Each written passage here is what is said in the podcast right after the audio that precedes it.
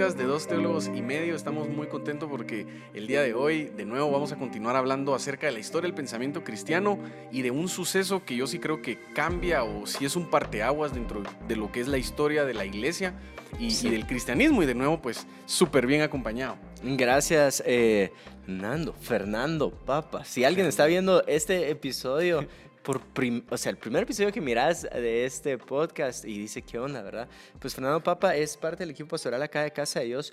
Tuve la oportunidad de estudiar teología eh, con Nando en la Universidad de San Pablo de Guatemala. De hecho, este podcast se llama Dos Teólogos y Medio porque juntos nos consideramos uno y medio. No llegamos a dos teólogos y siempre tenemos pues a alguien que consideramos teólogo, teólogo como invitado y el día de hoy está con nosotros Edgar Allan, el doctor Edgar Allan. Sí, estás viendo el video, él no está con nosotros en el cuarto porque eh, pastorea en Honduras, si no soy mal, ¿verdad? Eh, entonces está desde Honduras aceptando la invitación con nosotros. Gracias por estar con nosotros, doctor. Muchas gracias a ustedes y qué privilegio estar aquí en este podcast y siempre es emocionante hablar acerca de cuestiones que sucedieron pero que siguen teniendo un gran impacto en la historia de la iglesia, en la iglesia en nuestros días eh, hoy. Así que eh, estamos listos para entrarle a, este evento que va a cambiar totalmente la manera en la que se entiende la historia. Así es, y recuérdense, venimos del siglo III, un, em, un, contexto distinto, la iglesia está en persecución, eh, que si perdonamos la apostasía, que si no la perdonamos, y ahora en el siglo IV cambian las cosas ahora la iglesia comienza a ser favorecida, por así decirlo. Quizá en un inicio no era que fuera favorecida, sino empezó a ser tolerada. Y luego de pasar a ser tolerada, ya evolucionó a ser favorecida por la conversión o supuesta conversión o conversión entre comillas, no sé cómo llamarle, de Constantino. Y justo en medio de lo que está sucediendo en el ámbito cultural, en ese contexto se levanta, llamémosle así, un teólogo que se llamaba Arrio, con algunas ideas eh, bastante bien intencionadas quizá, pero totalmente distanciadas de lo que encontramos en la escritura. Y Edgar, a, grandes rasgos, como entender un poquito qué era lo que Arrio estaba proponiendo en, este siglo IV, que es tan importante de la teología. Bueno, eh, para empezar, hay que recordar que la conversión de Constantino viene de, una, de algo que sucedió en todo el imperio romano. La iglesia comenzó a crecer de forma orgánica. No hubo un plan así, vamos a crecer Ah, exponencialmente y aquí vamos a empezar. No, no, no, no. La gente empezaba a testificar, ojo, que eso es una gran lección para el día de hoy. Eh, creo que, eh, esta idea de, de, que podemos crecer orgánicamente, que nuestros amigos lleguen a conocer a Cristo, que nuestros familiares lleguen a conocer a Cristo, llegó incluso a sentirse como una amenaza para el imperio. Y en medio de todo esto, todo el siglo III había sido una serie de discusiones acerca de la divinidad de Cristo y de la naturaleza de la Trinidad. Y en ese sentido, eso prepara el terreno para lo que vendrá en el siglo IV. Con respecto a la pregunta específica, Arrio estaba pensando, Arrio no era un hereje que llegó y dijo voy a destruir a los cristianos. Eh, no, es, es una idea desde adentro, es una idea hasta cierto punto bien intencionada. La idea de él era, ¿cómo podemos imitar a Cristo? Bueno, pero si, si sabemos que Cristo es Dios y es hombre al mismo tiempo, el problema es que, y todavía hoy mucha gente lo dice, ay, pero así no se vale, Jesús era Dios y entonces por eso es que él oraba tanto, por eso es que él hacía la voluntad de Dios, porque él era Dios. Pues entonces Arrio llega a decir, un momentito, un momentito, eh, Jesús es la principal criatura que hizo Dios, pero Él, Él es un ser humano.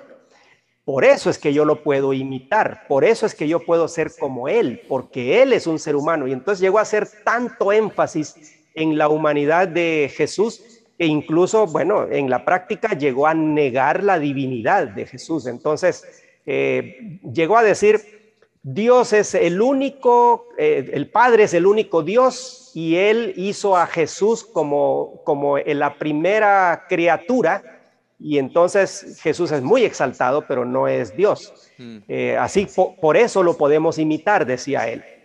Sus ideas al principio no eran tan radicales en este sentido, eh, pero bueno, hubo un error de cálculo ahí, creo yo, de los seguidores de Arrio, y que cuando presentaron su postura hicieron demasiado énfasis en que Jesús no era Dios Y entonces, bueno, eh, que eso era lo que creía básicamente. Y eso fue lo que trajo una gran discusión, una gran polémica sobre este tema a lo largo de casi todo el siglo IV.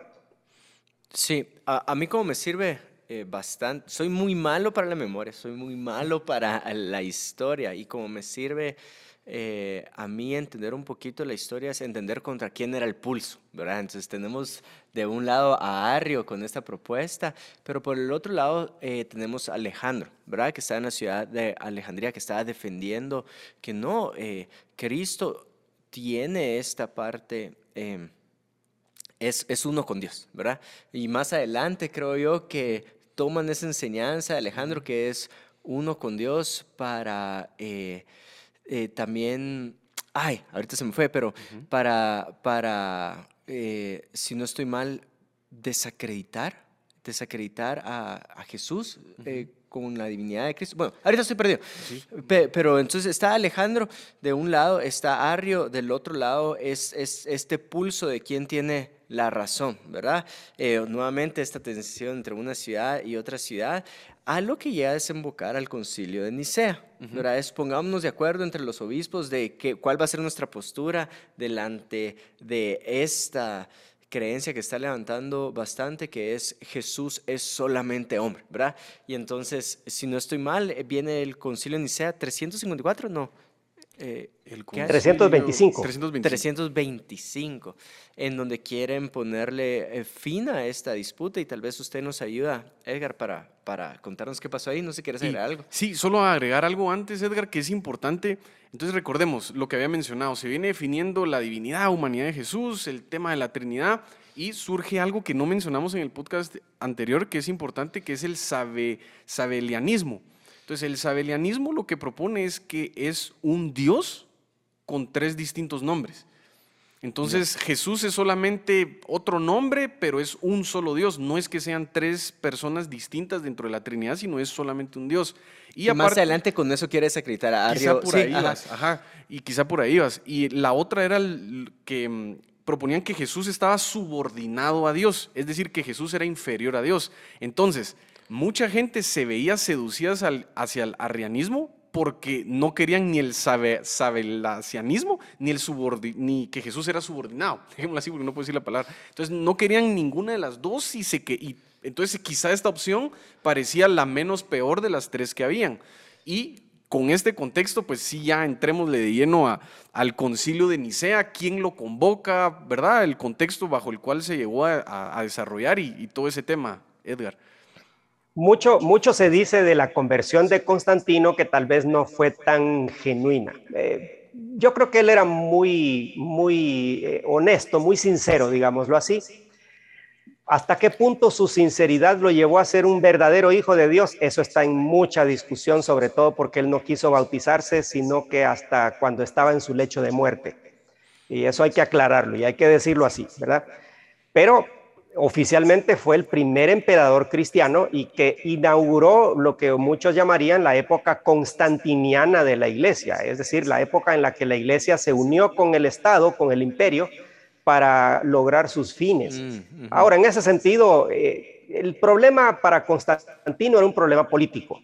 Él había identificado que la fe cristiana podía ser el pegamento que uniera todo el imperio y de hecho era tan fuerte el cristianismo, y recuerden, era una fuerza que venía de algo orgánico, no era un plan que se había establecido, sino que simplemente los cristianos se habían multiplicado por todo el mundo. El emperador anterior a Constantino eh, había, se había asustado porque en su propia familia habían surgido cristianos. ¿Cómo es posible, decía él, que mi hermana, cómo es posible que sean cristianos? No es posible y trató de acabar con los cristianos, mientras que Constantino más bien eh, empezó a decir, el cristianismo creo que es lo que nos va a unir a todos como romanos. Y por eso, cuando surge esta fuerte disputa, una, esta fuerte polémica entre Alejandro y Arrio, eh, claro, el problema para Constantino no es un problema teológico de lo cual él no sabe tanto, pero sí es un problema político. ¿Cómo hago para solucionar este tema y que no nos traiga problemas de unidad dentro del imperio? y claro, buscó a sus asesores y todo. Sus asesores tampoco sabían tanto de política, eh, perdón, de teología. Y entonces él empieza a decir, entonces lo que hay que hacer es convocar a un concilio. Eh, de hecho, los que estuvieron ahí, un poco más de 300 obispos que llegaron a la ciudad de Nicea, ojo, Nicea es una pequeña ciudad en Asia Menor, cerca de Constantinopla, y este es un detalle que a veces se nos pasa por alto. Estaba cerca de la capital donde estaba el emperador. Y entonces, en ese sentido, bueno, ¿cómo, cómo, cómo interpretamos esto? Bueno, lo interpretamos como que hay injerencia de la política o de las autoridades políticas en asuntos de la iglesia. Para ser justos con Constantino, él no dirigió el, eh, el concilio. Eh, esto se ha dicho varias veces y no es cierto. No estaba ahí él ordenando, hagan esto, hagan lo otro. Eh, no, no es cierto, no fue así.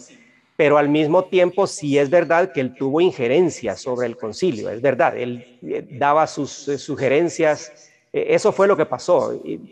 Dicen los historiadores que muchos de los que llegaron ahí, los obispos que llegaron, no estaban tan seguros de lo que estaba pasando. Otros estaban maravillados con el apoyo del imperio a la iglesia, no lo podían creer cuando hacía unos eh, cuantos años, unas cuantas décadas apenas, habían sido perseguidos y, muertos por parte del mismo imperio que ahora estaba eh, financiando todo esto que estamos viendo ahora. Algunos se, deslumbraron con eso.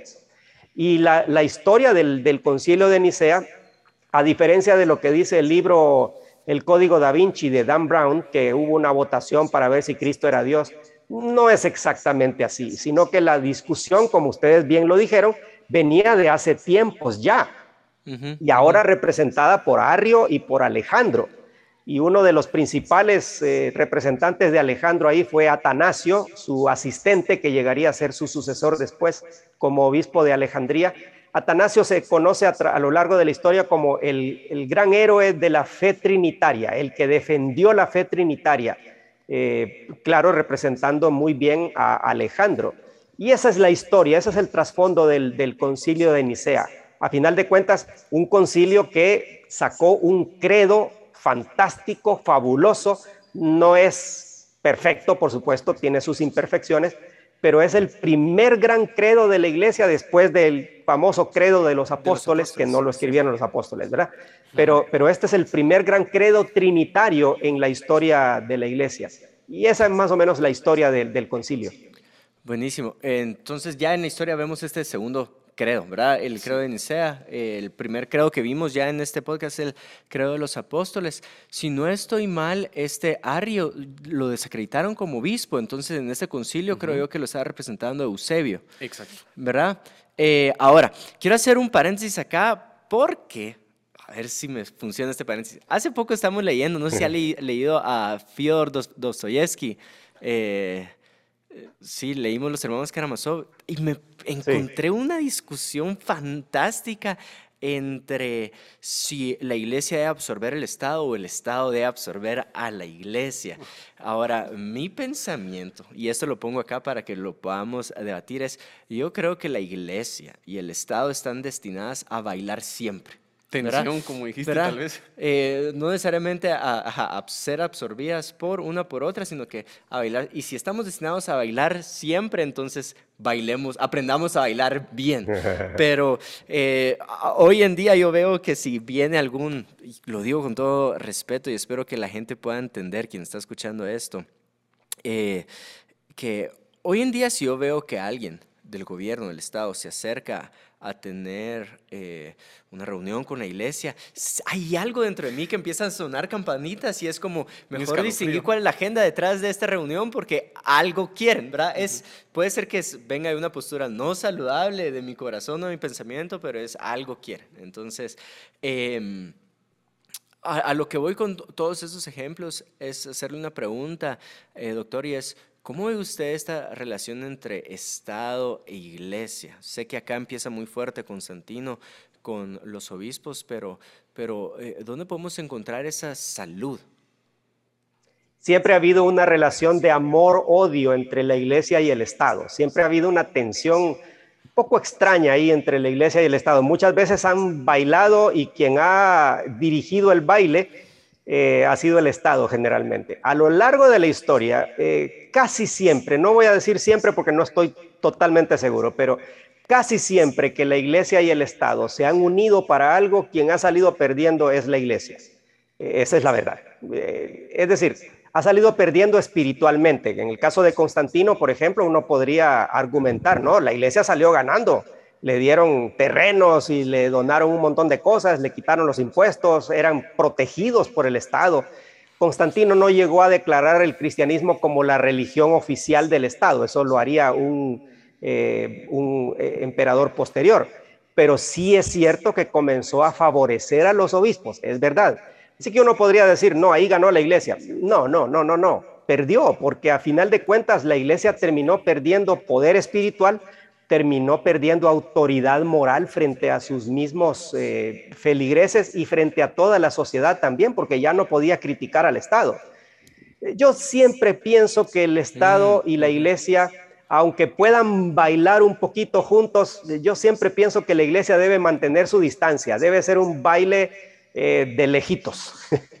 porque, porque, porque decía Martin Luther King, el gran líder de los derechos civiles en Estados Unidos, la iglesia no debe ser eh, la, dueña o la ama del Estado, eh, la, señora del Estado, pero tampoco debe ser sierva del Estado. Y usó una frase que me encanta. Dijo Martin Luther King, la iglesia debe ser la conciencia del Estado.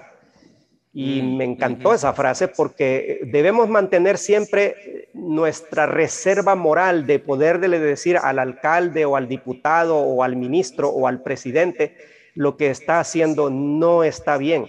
Y no lo voy a hacer desde una postura de privilegio de parte del Estado mismo, ni tampoco desde una postura ermitaña, es decir, alejada totalmente en un mundo monacal en un mundo de, eh, pues, eh, abades y, y conventos, no, no desde allí, sino desde una participación activa en asuntos sociales, pero también manteniendo siempre esa distancia de poderse, poderle señalar al Estado las cosas que no están haciendo bien a la luz de la palabra de Dios y a la luz de la propia autoridad moral el ejemplo moral que pueda dar la iglesia frente a toda la sociedad. No siempre ha sido así, muchas veces no ha sido así, es verdad, pero esto es lo que la iglesia debería hacer en relación con el Estado, creo yo. Ahora yo quisiera aclarar algo y es que cuando mencionamos iglesia nos referimos quizá a iglesia eh, institución, por intentar encontrar una palabra, es decir, no quiere decir que no deban o, que, o que no hayan creyentes o cristianos en el ámbito político. Y de hecho tuvimos una conversación con Edgar, con Edgar al respecto y, usted mencionó algo que a mí se me quedó en la mente y creo que es un buen ejemplo y es cómo la política es como si fuera otro campo misionero. Es como que si uno dijera, voy a ir a evangelizar o qué sé yo, voy a hacer la obra, voy a brillar a determinada zona de la ciudad donde yo vivo, ¿verdad? Para brillar y llevar la luz de Jesús. Eh, la política quizá es eso también, puede ser visto como un campo misionero donde hay mucha, pero así mucha necesidad de seguro y bastante trabajo y seguro que es un campo que eh, quizá corrompió a muchas personas que lo han intentado, qué sé yo, pero el punto es que no, no estamos hablando generalizando que no se deba de, de, o sea, que no deben haber creyentes ahí, al contrario, yo creo que encontramos en la historia muchos políticos cristianos que hicieron la diferencia. Ya mencionó Martin Luther King Jr. Aparte también encontramos a William Wilberforce, el abolicionista de la esclavitud, creyente en pleno Senado, presentó las iniciativas para que se aboliera la esclavitud. Y así hay muchísimos a lo largo de, la historia. Sí, entonces si tú estás escuchando y tenés esta inquietud por una carrera política, dejándonos exhortarte que, que está bien, que seas misionero eh, en esa carrera, ¿verdad? Sí, Seguí haciéndolo. Entonces, solo quiero retomar un poquito qué es lo que está pasando con Arrio y Alejandro, ¿verdad?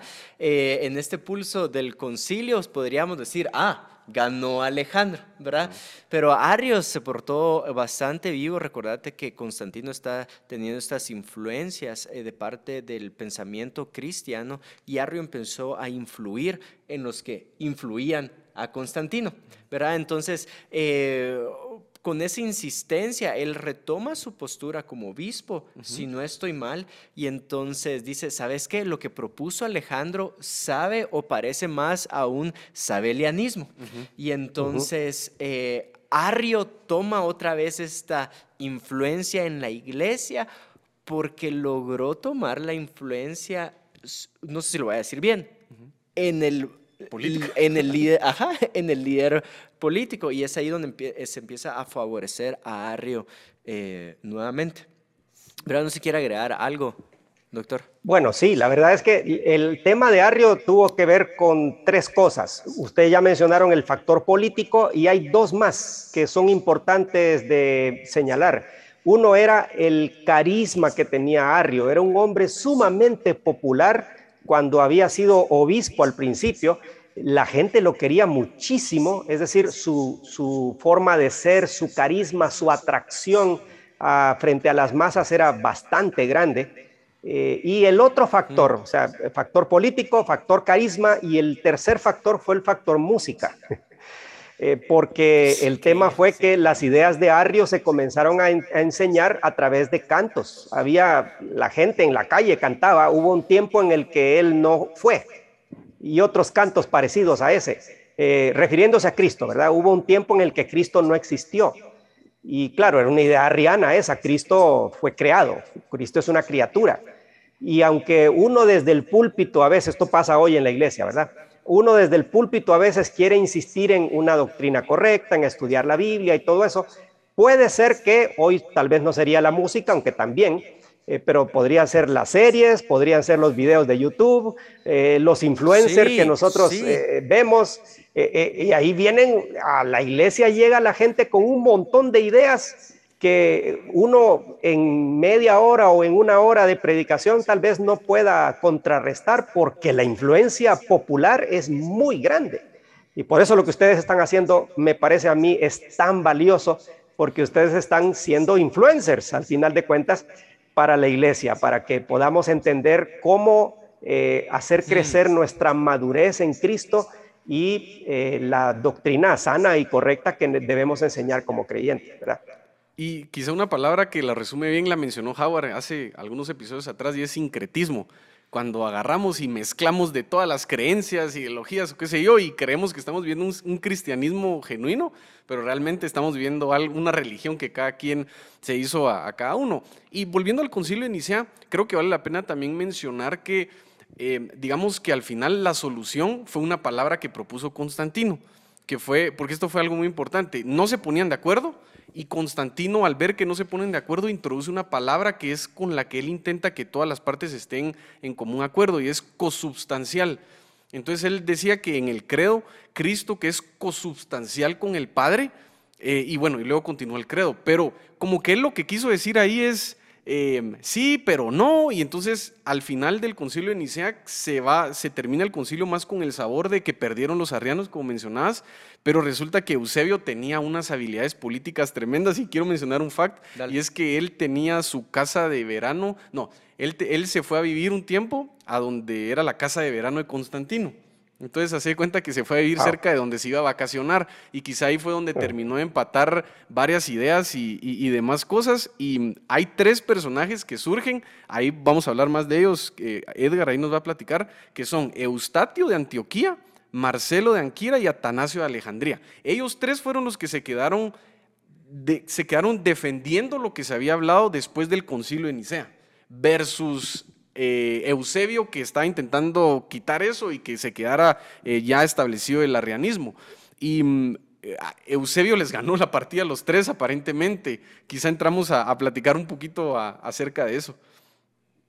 Bueno, el tema, ah, voy a hacer una aclaración primero, porque Eusebio, hay varios Eusebios. Este Eusebio del que estás hablando, Fernando, es Eusebio de Nicomedia. también más adelante va a existir Eusebio de Cesarea eh, bueno, más o menos son contemporáneos.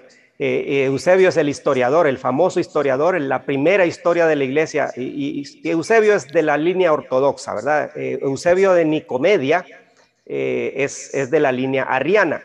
El tema es que como se mezcló lo político con lo teológico, después de la muerte de Constantino, sus hijos quedaron a cargo, digamos, del imperio, se dividieron de nuevo el imperio, pero uno de ellos, si no me equivoco, era Constancio, era más de la línea arriana. Y entonces en ese sentido se empieza a complicar todo porque al principio, claro, Alejandro está siendo apoyado por Constantino, pero ya sus hijos ya no apoyan con tanta fuerza.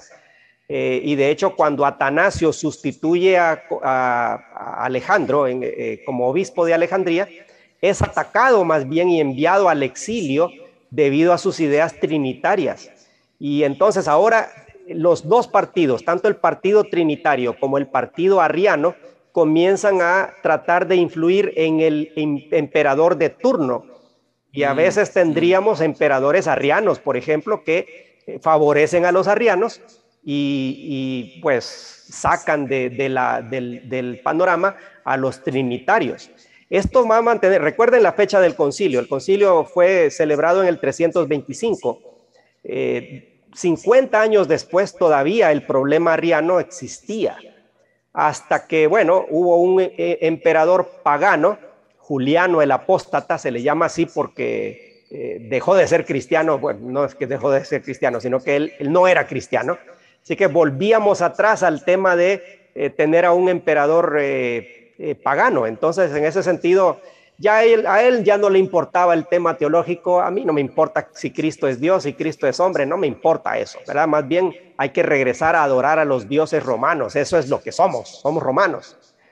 Y en ese sentido eh, se, pierde un poco la fuerza política de los dos bandos y ahí es donde surge la figura de Atanasio. Atanasio defiende la fe trinitaria y lo hace desde un pequeño concilio, si no me equivoco, es en el año 362 después de Cristo, probablemente por ahí. El Sinodo Alejandrino. Y entonces, correcto, correcto. Y ahí logra que los arrianos afirmen de una vez por todas que ellos no creen que Cristo sea Dios.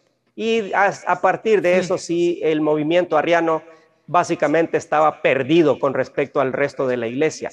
Ya cuando se celebra el concilio de Constantinopla en el año 381, la iglesia prácticamente está lista para condenar al arrianismo y la fe trinitaria triunfa eh, debido principalmente a las ideas de Atanasio. Pero sí, fue, fue un tema que duró más de 50 años en la iglesia, por lo cual cuando yo leo en la obra de Dan Brown del Código da Vinci que hubo una, una votación a ver si Cristo era Dios en el concilio de Nicea y todo eso, eh, no es cierto, no, no es verdad, es mucho más complejo. Generalmente la historia no es tan simple, sino que siempre es más compleja de lo que nos pintan a veces en los historiadores.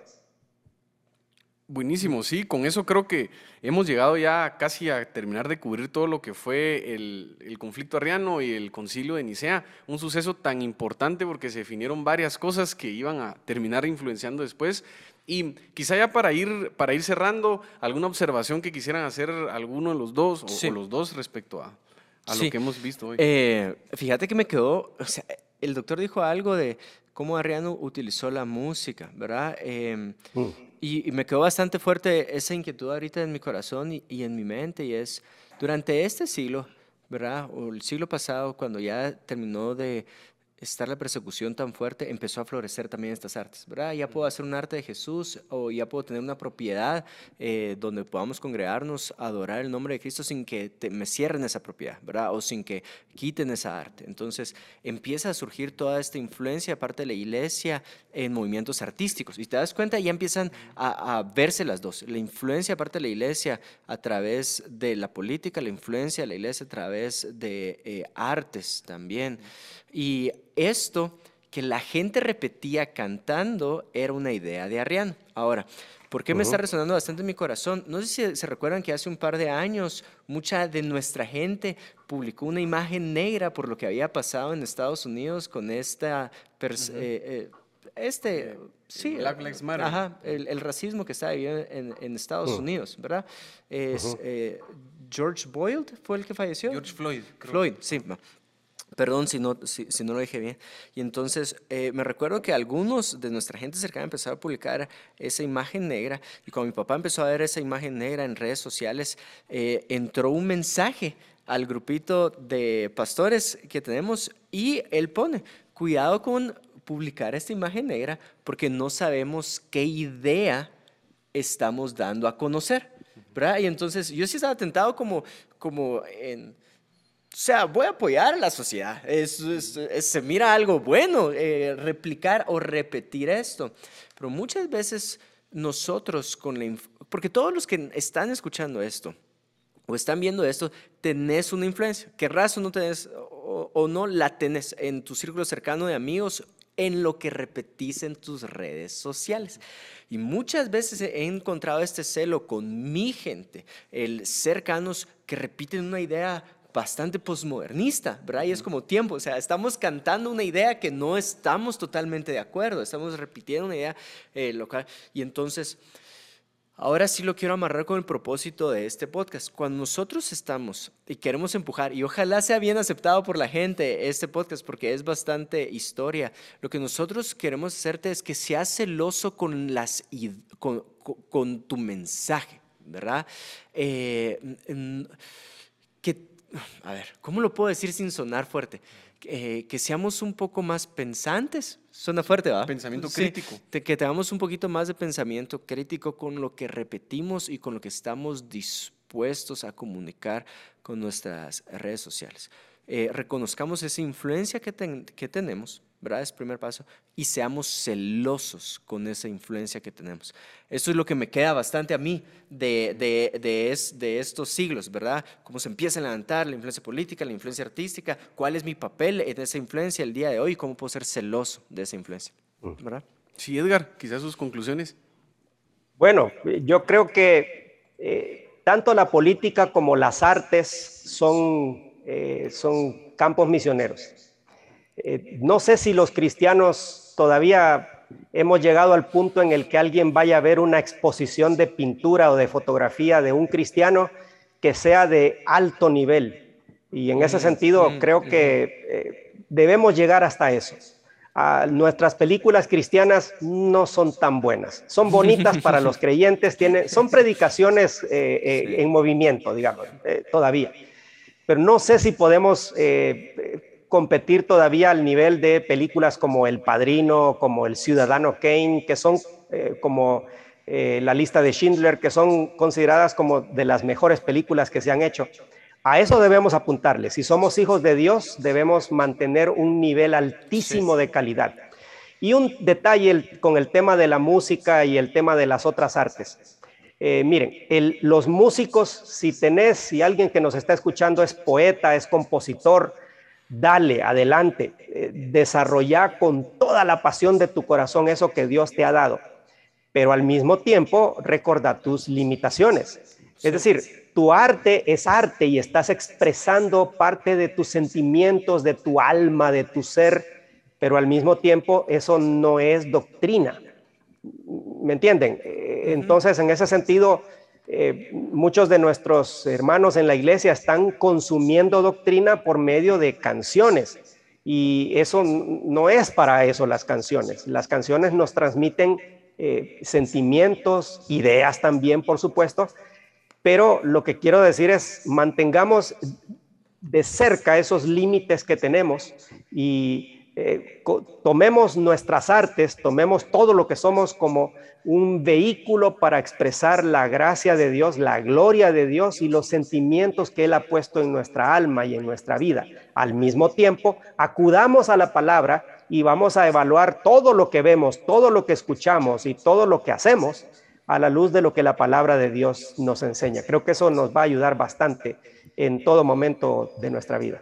Sí, muy bueno. Sí, con eso que menciona, intentando tomar lo que ambos dicen, yo me quedaría con lo siguiente y es que hoy en día quizá una de las puertas con las que quieren entrar diferentes cosas es bajo el mensaje de amor o bajo la, bandera de amor, pero no es necesariamente el amor que aprendemos nosotros en las escrituras, sino es un concepto distorsionado em, en donde sí, la palabra amor literalmente sirve para abrir la puerta y somos una generación que quizá, quizás somos la generación que más se deja ir por causas y por temas más allá del materialismo y demás, y entonces somos vulnerables a que alguien distorsione el concepto de amor y eso abra la puerta a que seamos partícipes de ideologías, corrientes de pensamiento que no van alineadas a las escrituras. Entonces, conozcamos el amor de Dios, conozcamos qué es lo que dice la escritura al respecto y eso nos va a ayudar a, blindarnos bien y, darle, la, darle las gracias a todos los que se quedaron hasta este punto del podcast.